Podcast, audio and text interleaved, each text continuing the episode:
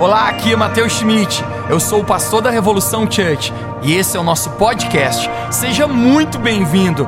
Eu espero que essa mensagem encoraje a sua vida e construa fé no seu coração. Aproveite a mensagem.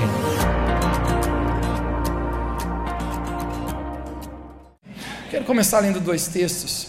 Vamos nos conectar juntos. Romanos capítulo 5, verso 8. Romanos capítulo 5, verso 8 nos diz assim: Mas Deus prova o seu próprio amor para conosco, pelo fato de ter Cristo morrido por nós, sendo nós ainda pecadores. Você pode dizer comigo, mas Deus prova o seu amor para com a minha vida, porque Cristo morreu por mim, sendo eu ainda um pecador. Quero ler também João capítulo 4, verso 19. João capítulo 4, verso 19. Depois desse texto, nós vamos adentrar na palavra de Deus hoje aqui. João 4,19 diz assim: Nós amamos a Ele, porque Ele nos amou primeiro. Você pode dizer bem alto comigo? Diga: Nós amamos a Ele, porque Ele nos amou primeiro. Quantos podem dizer amém aqui nessa noite? O tema da minha mensagem nessa noite é: Nos braços do Pai nos braços do Pai. Você pode fechar seus olhos e orar comigo. Querido Jesus, nós te agradecemos por essa noite tão incrível. Obrigado por cada pessoa que está aqui.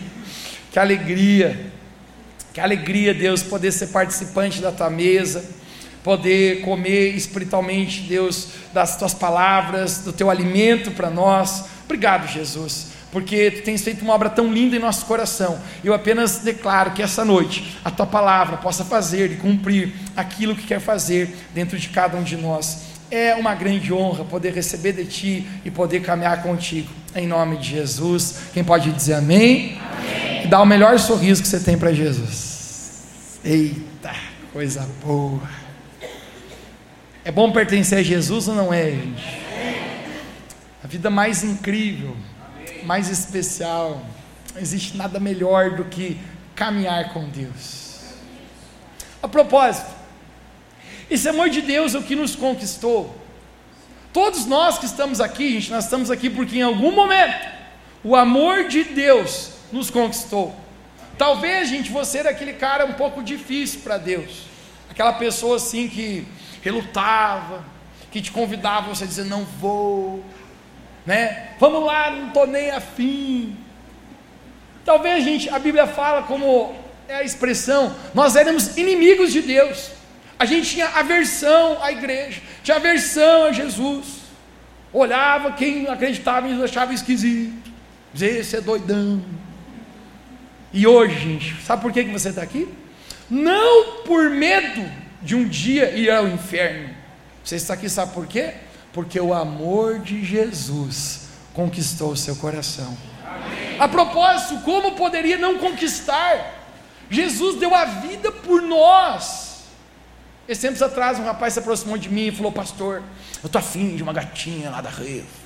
E eu falei: Todos estão. Ele falou assim: Só tem um problema. Deu qual? Ela nem me cumprimentar, cumprimenta. Eu falei: é, Então, tua situação não está boa. Mas eu falei, nem oi. Ela falou, esse tempo dei oi, ela olhou para o lado. Eu... falei, então tua situação piorou. Ele falou assim, mas eu estou disposto a conquistá-la. Eu falei é aquele texto da Bíblia, a fé que tens para ti, tens para ti somente. Né? Se você acredita nisso aí, vai embora, meu filho. Né? E pensa no camarada, começou a desdobrar, meu irmão. Mandava umas coisas que as mulheres gostavam, aquelas florzinhas. As mulheres gostam disso ou não gostam? Oh, elas gostam. Diga para os homens, né? Sempre um tapão atrás falou para mim: Mas pastor, para que dar força a flor murcha? Também não sei, mas elas gostam. Camarada ia lá, deixava um chocolatinho para a menina. E as meninas gostam ou não gostam? Ó, oh, as meninas estão aqui hoje à noite, né? Dando um recado, uma indireta para os homens hoje aqui. Gente pensa num camarada que está lutando, lutando, lutando, lutando, lutando, lutando. E não é que conquistou mesmo. E o cara é que dói. Pensa num camarada desengonçado, feio, caminha com os pés meio assim, né? Mas assim, ele usou de artimanhas masculinas e conquistou o coração feminino. E ele estava apenas feliz, feliz por causa disso. Sabe o que é o simples fato, gente? Jesus fez algo por nós que seria impossível não ter conquistado o nosso coração. Sabe o que Jesus fez, gente? Ele veio a este mundo, ele morreu, ele deu a sua própria vida por amor a nós. Amém. Uma vez uma menina me falava com uma teoria muito profunda, ela dizia assim: Eu quero casar com alguém que dê a vida por mim. E eu dizia assim: Ó, oh, minha filha, eu só conheço Jesus. Foi um homem que pulasse numa bala de revólver na frente por mim. Eu falei, os homens de hoje em dia. Se tem revólver, já saíram pela tangente. O simples fato, gente, é que Jesus, por livre e espontânea vontade, não porque ele não tinha escolha, Jesus tinha uma escolha, mas ele, por amor, ele estende seus braços, a Bíblia fala de morte, de cruz, ele toma o nosso lugar, ele morre por nós para nos salvar dos nossos pecados. A palavra de Deus fala que nós estávamos condenados em nossos próprios delitos, mas ele, através da sua morte, nos deu vida em Jesus Cristo. Amém. E isso, gente, esse grande amor conquista o coração de qualquer pessoa. A palavra no livro de Hebreus fala: tão grande salvação, tão grande salvação. Nós fomos alcançados por tão grande salvação. Alguém diga bem alto comigo, diga tão grande salvação. Quando a gente é salvo por essa tão grande salvação, gente, isso cria dentro de nós, gente, um, um sentimento de amor.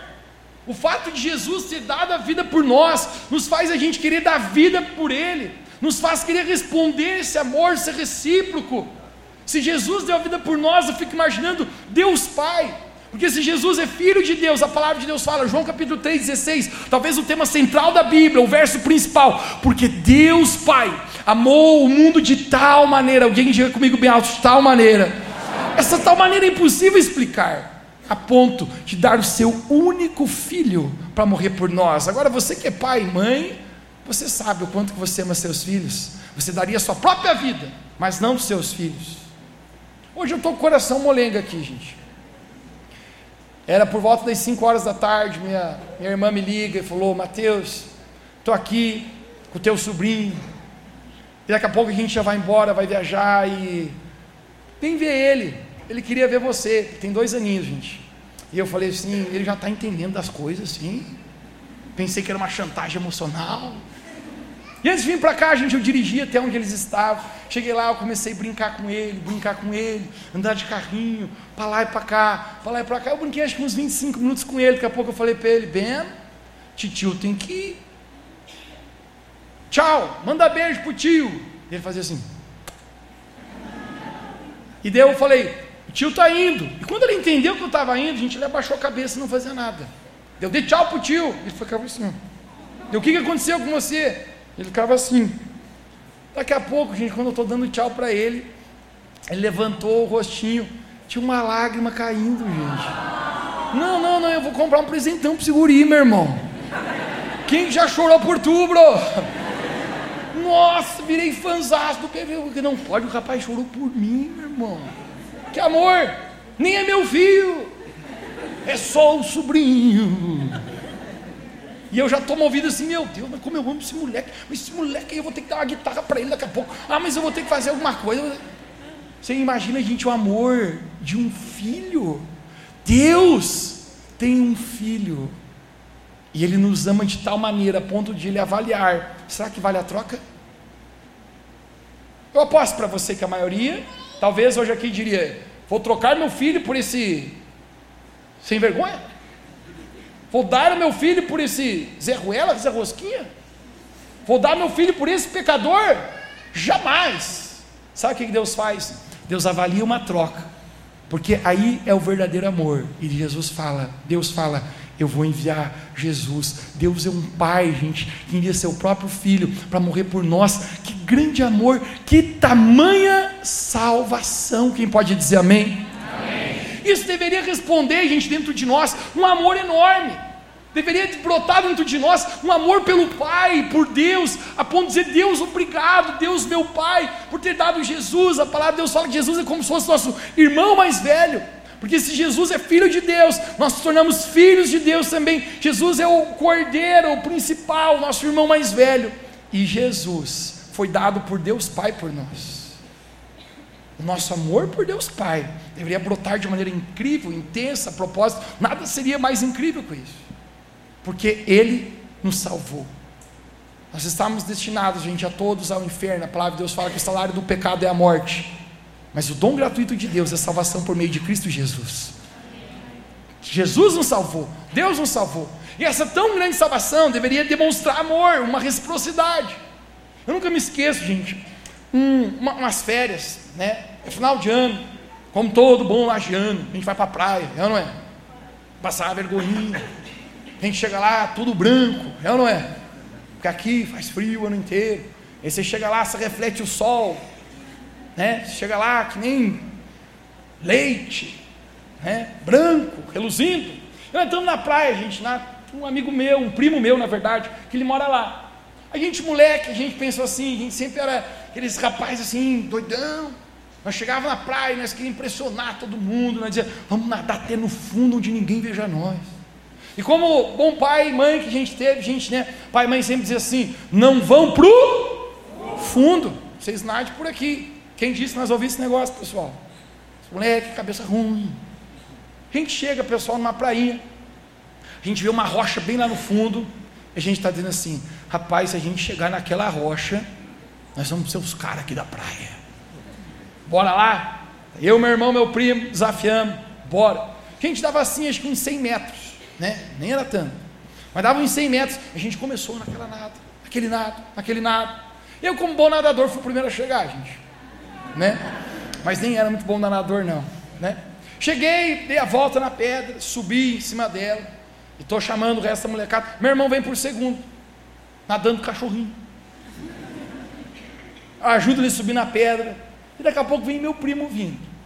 Meu primo deveria ser o melhor nadador. A propósito, o cara mora no litoral, está acostumado com esse negócio de mar mais que a gente. Mas quando ele está se aproximando, gente, eu comecei a notar que ele vinha numa velocidade muito lenta. Eu pensei, de certo, ele está no rebolejo, está aqui curtindo a praia. E quando faltava assim, tipo um metro para ele subir na rocha, ele não se movia mais. Eu olhava para ele e falei, oh, sobe aí. E ele ficava me olhando assim com uma cara de. Como é que eu vou explicar? Uma cara de moscão. Todo, todo mundo sabe que é moscão aqui? Jano, você sabe que é moscão, é ou não é? Ele ficava olhando com uma cara assim, nadando cachorrinho. E eu falei, Pô, você sempre foi meio pisonhinho, mas o que, que você está com essa cara aí, rapaz? Né? Falei, sobe aqui de uma vez. Ele ficava assim. E não subia. Eu falei, mas homem, lajeando, né? Mas homem, vai subir ou não vai? E daqui a pouco, gente, quando eu vejo que ele está ali, eu olho para o irmão e falo, cara, eu acho que ele não está bem. E a gente se deu conta, pessoal, que ele estava ali num afogamento. Ele estava assim meio fora de si, se mantendo para ficar erguido, mas já meio fora. Eu olhei para o meu irmão falei: o que, que nós vamos fazer? Vamos deixar morrer o infeliz. Tinha aquelas histórias, né? Quem pula para salvar sempre morre e o outro vive, é ou não é? E eu já começo a pensar, eu que não vou dar vida para esse infelizinho aí, antes ele do que eu. E aí, sei lá, gente, não sei se a adrenalina ou Jesus deu um, um tchum em nós. Eu falei, meu irmão, cada um pega num braço, vamos nadar esse cara até a areia de novo. Meu irmão, bora lá, nem calculou o custo. A gente pulou, a gente botei um braço dele aqui, meu irmão botou outro. A gente voltou até a areia, gente. A gente volta na areia. A gente, a praia inteira está olhando para nós, aquela fiasqueira. Os bombeiros estão ali, estão fazendo massagem no cara. Ele, ele doidão, assim. Quando ele recobrou, ele entendeu o que aconteceu. O bombeiro falou assim: sei lá quem são esses caras, mas agradece os dois, hein? Os dois te salvaram. Estufava o peito, sim. Salva vidas. Sempre que ser. Né? Salva vidas raquítico, branquelo, né? Gente, à noite, esse meu primo, gente, a gente tinha saído né, pra, na cidade. Ele chegava para mim assim, dizia assim: Ô Mateus, e me dava um abraço. Eu falei: O que você está fazendo, cara? Salvou minha vida, mano. E foi no restaurante lá, diz que eu pago a batata frita. Eu falei, não, cara, deixa que eu pague. Ele, eu pago, a coca. Daqui a pouco ele falava assim, não quer um sorvete? Eu falei, cara, por, por que você está fazendo isso? Porque, obviamente, se você foi salvo, gente, um amor, uma reciprocidade, uma gratidão brota no seu coração, sim ou não? Sim. Foi isso que Jesus fez por nós, que Deus fez por nós. E quando nós encontramos essa tão grande salvação, nós nos encontramos num lugar de amor, num lugar seguro, num lugar onde Deus nos chama a estar num lugar chamado a casa do Pai, isso é um relacionamento com Deus, isso é um lugar onde nós podemos desfrutar de uma família, que é a igreja, e nós temos um Pai, um Deus, onde todos que são salvos vão sendo acrescentados a esse lugar. É por isso que nós estamos aqui hoje à noite.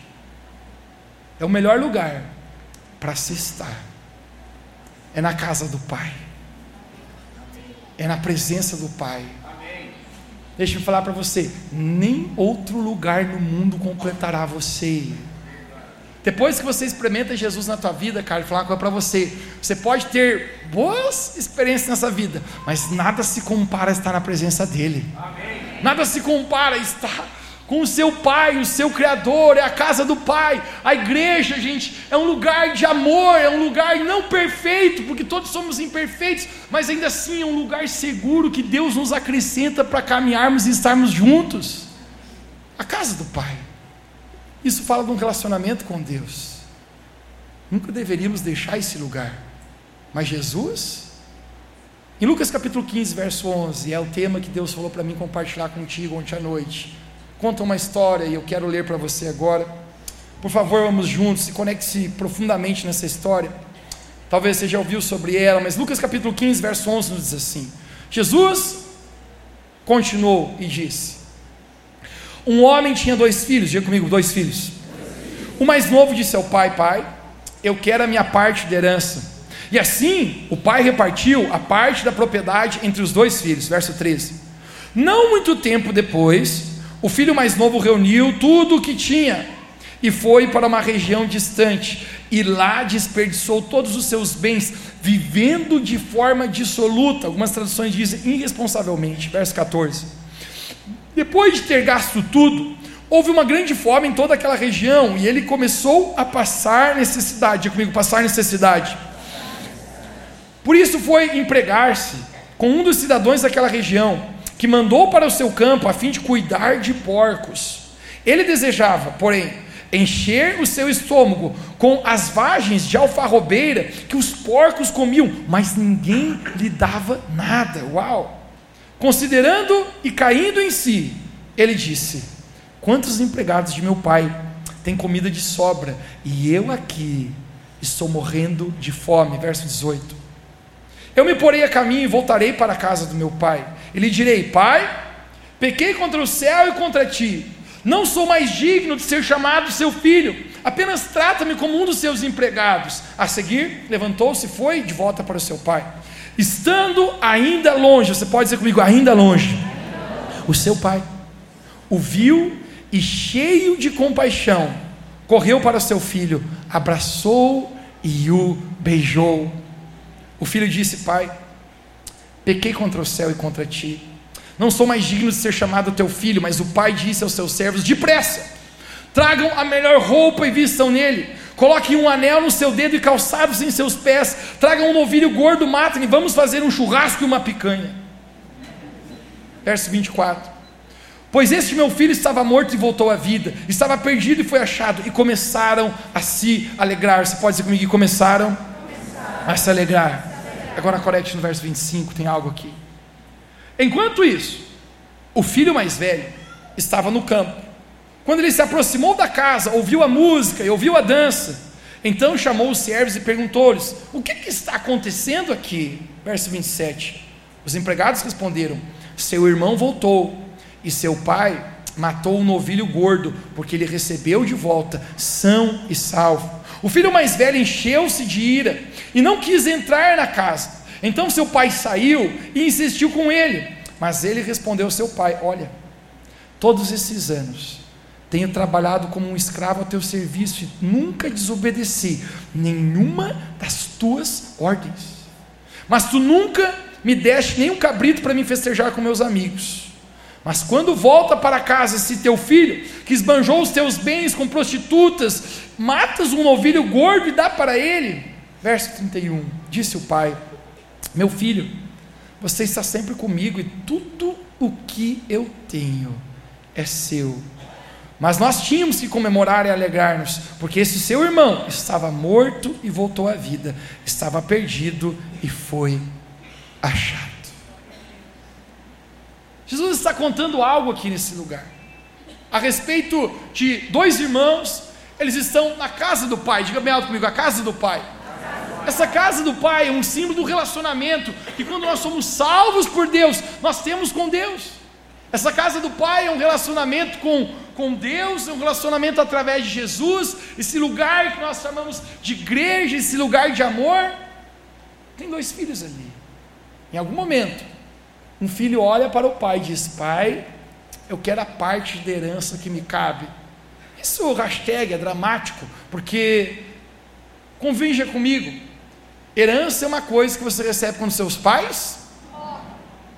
Em outras palavras, aquele filho está dizendo: Pai, eu quero a minha parte de herança, eu quero ir que seja agora. Eu sempre me perguntei para mim: o que faz aquele filho desejar sair da casa do seu pai?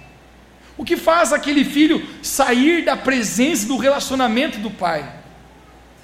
O simples fato, gente, que talvez aquele filho está acreditando numa mentira, que muitas vezes o inimigo quer que eu e você também acredite. Ele está na casa do pai, ele está completo, ele está pleno, ele tem alegria, ele tem cuidado, ele tem amor.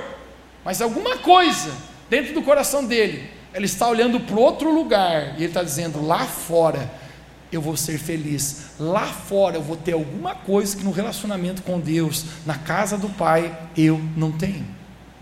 Deixa eu falar uma coisa para você, gente.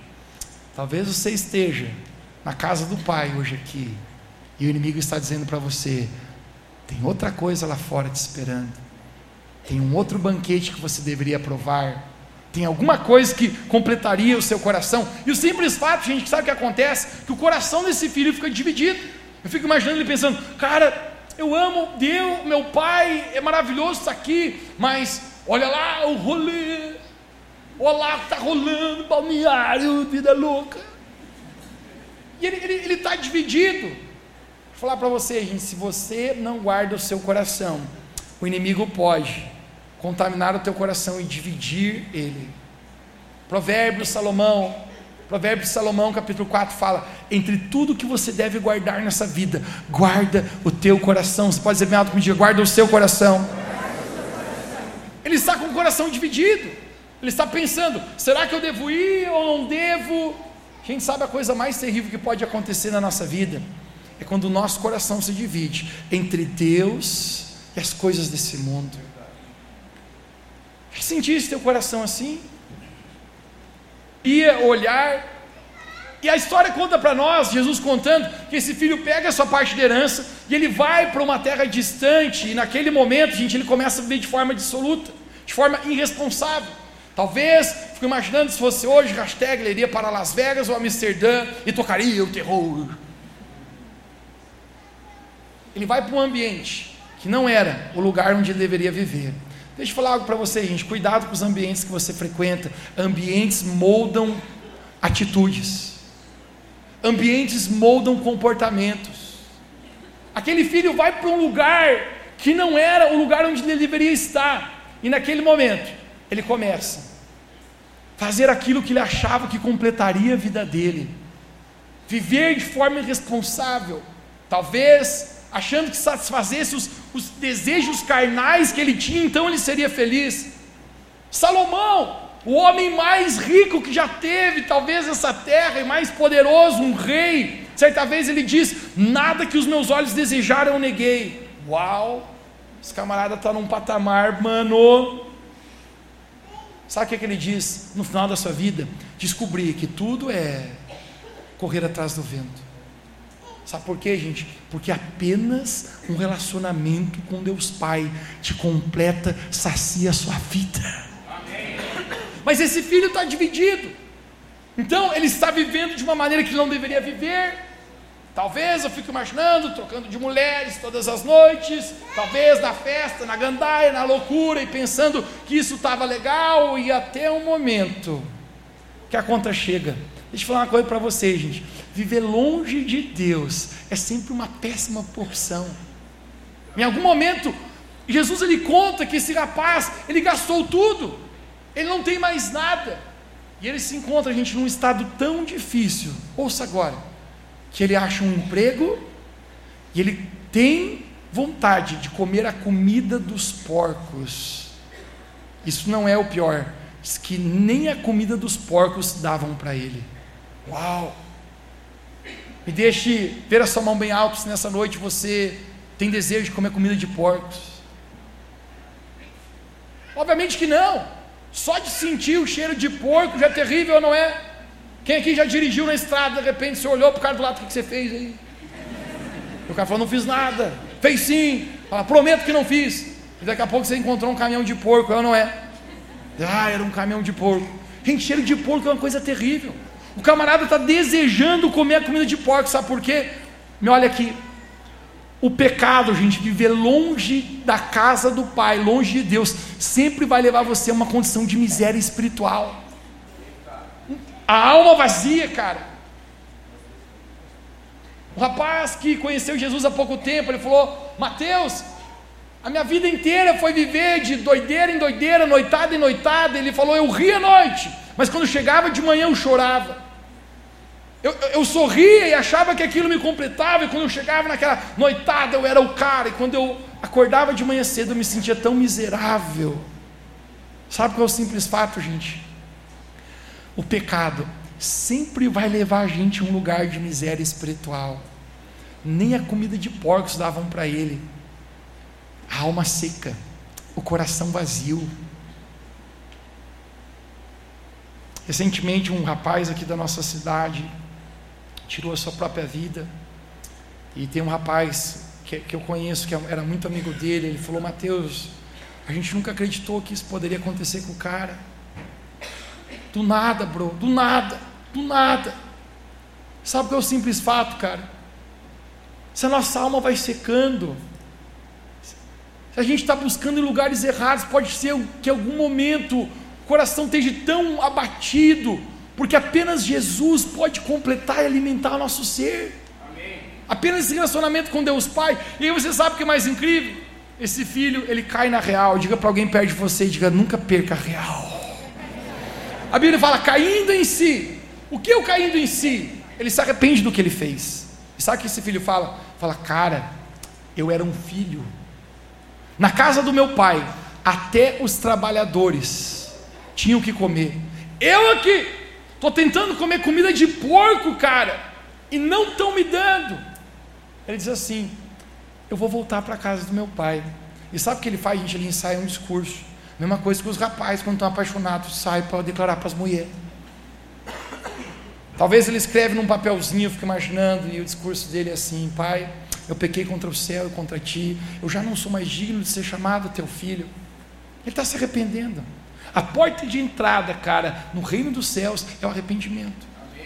O arrependimento dos pecados. Quando eu olho a minha própria vida e eu me dou conta, cara, viver longe de Deus não vai me levar a lugar nenhum. Mas nesse momento, ele decide: vou voltar para a casa do meu pai. Quão difícil talvez essa volta para esse rapaz? Talvez pensando: eu gastei a metade de toda a grana do velho. Ele vai estar me esperando com uma 12 já lá. Metade de toda a fortuna eu torrei. Quando ele está voltando para casa, é lindo que a palavra de Deus fala, Jesus contando, que o pai o avistou de longe.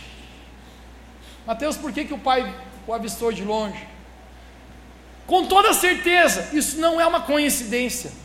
Não é porque o pai estava sentado lá na sacada, mateando. E diz: lá vem o baguaveio galopando pelos campos. Não é.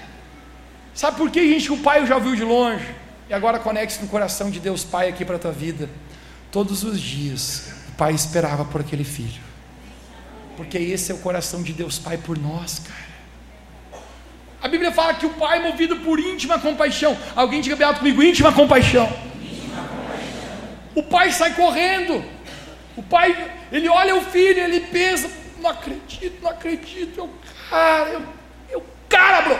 É o cara, é o cara, é o cara, é o cara. É o cara, é menino, é o cara, é o cara, é o cara, é o Paulinho, é o cara, é o cara. Tá voltando. E quando o pai chega, o pai se lança no pescoço do filho, abraça e beija o filho. Talvez você possa estar pensando, Mateus, será que esse pai não estaria bravo? Deixa eu falar uma coisa para você, gente. Não existe nada maior do que o amor de Deus na nossa vida. A palavra de Deus fala que o amor de Deus é capaz de cobrir multidões de erros, multidões de pecados. O pai abraça e beija o filho. Talvez você pensaria, cara, será que aquele pai não, não estaria severo, pensando em corrigi-lo? Sabe o que é a verdade, gente? Deus é um Deus sério. Mas sempre que nós nos humilhamos nosso coração, na presença do Senhor, Ele sempre está com os braços abertos para nós. Amém. Eu tive uma experiência, cara, com a minha paternidade natural, com meu pai natural, que marcou a minha vida. A gente cresceu lá em casa, cara, é, debaixo de instrução. Eu dou glória a Deus que a gente cresceu, cara, num, num lar cristão. Pai e mãe ensinaram a Bíblia, cara, desde cedo pra gente. Pai ensinou o que era certo, o que era errado. Pai dizer, cara, aí não pisa. Se você pisar aí, você vai se ver comigo. A cinta vai assobiar, a vara vai comigo. Gente, pensa assim que o pai amava muito a gente, mas o pai descia o cambal em nós. Quem é que apanhou bastante na vida aí, gente? Né? Eu falo, gente, eu apanhei bastante. E se tivesse apanhado mais, era um pouquinho menos pior. A propósito, só parênteses aqui, gente. Pais, não poupem seus filhos da vara do amor, cara. A palavra de Deus fala que isso traz instrução. E quem não corrige, não ama. Pai ia corrigir nós, cara. E pai, quando ia corrigir nós, ele dizia assim: molecada, vou bater três varadas na bunda de vocês. E nós dizíamos, mas pai, tu não me ama. E o pai dizia: amo, e é por isso que eu vou corrigir você. O pai dizia: vai doer mais em mim do que em ti, moleque. Com certeza. Mas porque o pai ama você, o pai tem que ensinar você. E sabe qual é a verdade então, gente? Cara, nós apanhamos pra caramba, bro. Pensa assim que o pai não deixava passar uma. Teve uma vez que eu fiz um protesto que eu não iria mais na igreja. Eu falei, pai, domingo que vem eu não vou mais na igreja. Ele falou, é? Qual é a razão que o senhorito não está querendo ir mais? Eu falei, pai, eu constatei uma coisa. Sempre que eu vou na igreja, nós aprontamos uma, não é? Ele falou, é, vocês têm aprontado bastante. Ele falou, então a gente sempre vai, apronta e quando a gente volta, a gente já é surrado. Então, se eu sou sempre sou surrado, não vou mais para não ser mais surrado. O pai falou assim: É, não vai mais? Eu falei: Não vou. Ele falou: Então já desça lá no quarto lá que nós vamos ter mais uma conversa. Eu falei: Não vou, vou. Mudei de ideia. Mudei de ideia. O pai não perdoava nós, meu irmão. Então, assim, com muito amor, corrigir isso fez muito bem, cara, para a gente. Teve uma vez que a gente estava jogando futebol tinham falado para nós: não jogue mais futebol na garagem do prédio, porque a, as paredes eram brancas e ficava tudo pintado com a bola. E porque, algum momento, um dia aconteceu um acidente. Todo mundo tinha saído para trabalhar, nós estava de férias, era um, um, dia de semana à tarde. Reunimos mais uns três, quatro caboclos. Quem disse que nós vamos parar e não vamos jogar futebol? Estava na época da Copa do Mundo de 98. Ronaldo, fenômeno. Estava pensando até fazer aquele cabelo ridículo que ele fez, assim, só um negócio assim. Eu achava que eu era o fenômeno no futebol. A gente estava brincando, a gente tinha um penaltizinho lá. Eu nunca me esqueço que um no gol, um bati, outro. E aí era minha vez de bater. Eu já fui assim, virei fenômeno. É, vai bater o pênalti. Aceite os dois aí. Gente, e o rapazinho no goleiro. Quando eu fui bater aquele negócio, eu dei a, já tinha dado a paradinha. Quando eu fui bater o pênalti, eu peguei Estou fenômeno. Gente, o fenômeno subiu a bola e deu numa lâmpada que em cima de um carro. Quando deu em cima do carro, meu irmão, foi o um desespero.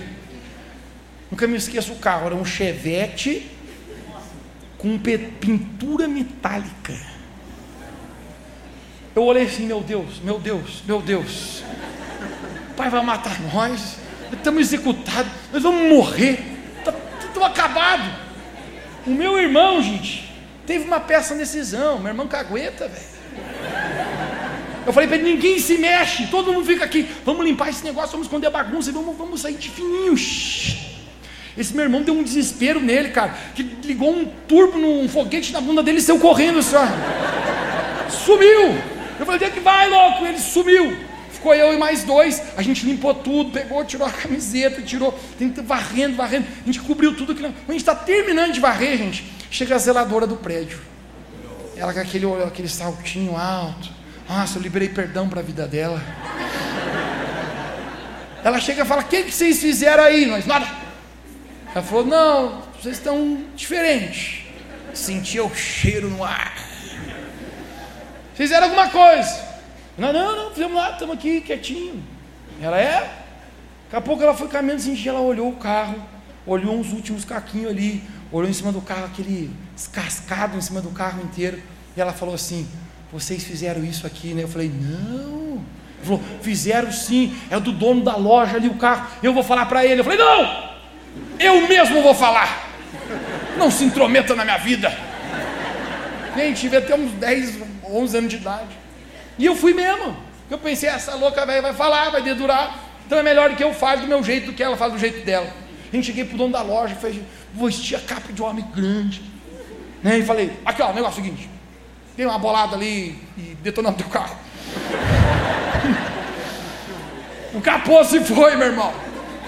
Mas eu vou pagar. Eu recebo uma mesada por mês.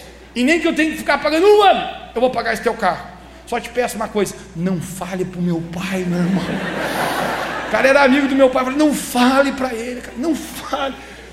Eu falei: eu pago tudo, pode ficar tranquilo. Ele falou: você me dá a tua palavra. Eu falei: dou, vou pagar. Falei, eu já tenho vintão.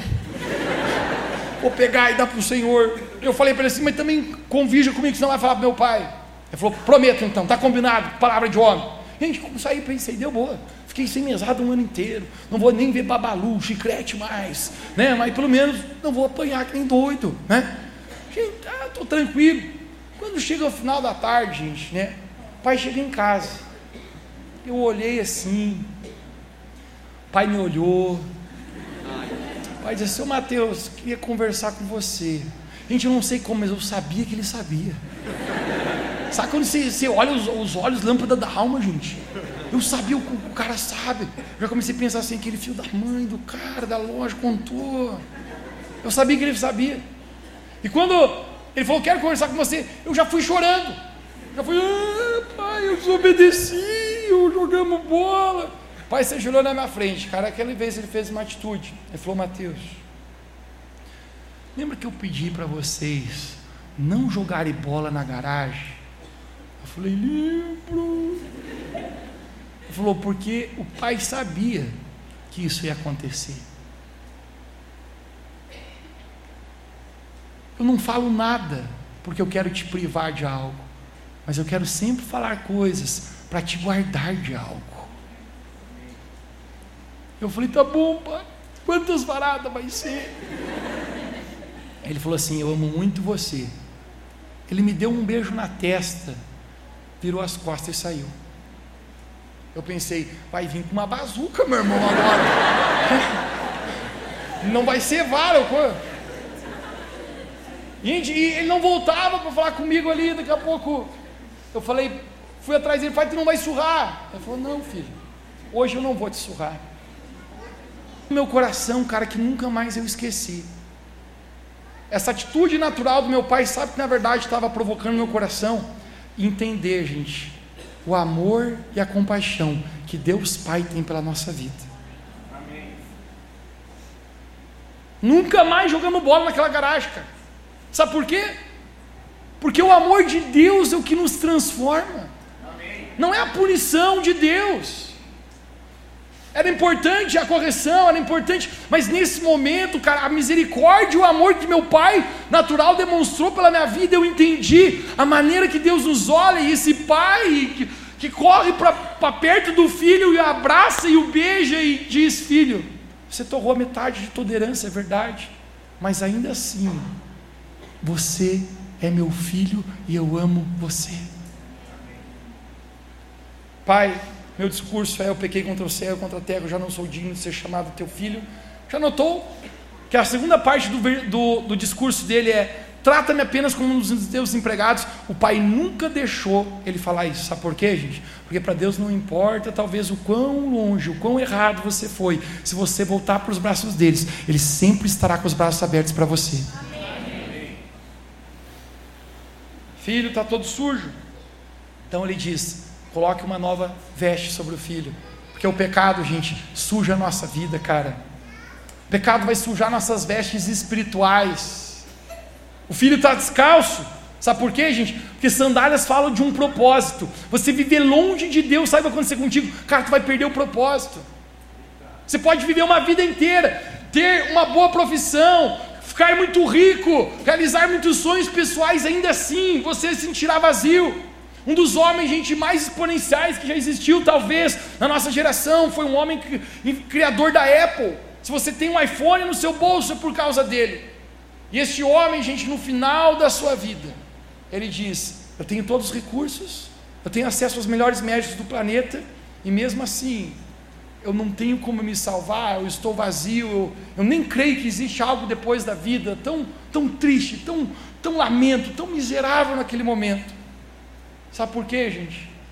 Só Deus tem o poder de completar a nossa vida, cara. Amém. Coloca as sandálias nos pés, coloca um anel no seu dedo, porque anel fala da nossa autoridade.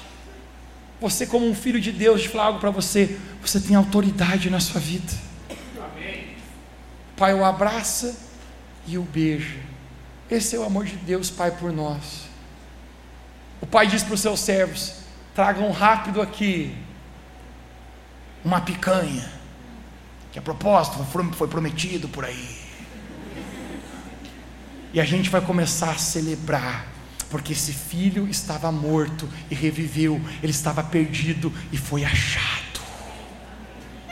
Não é incrível? E começou um.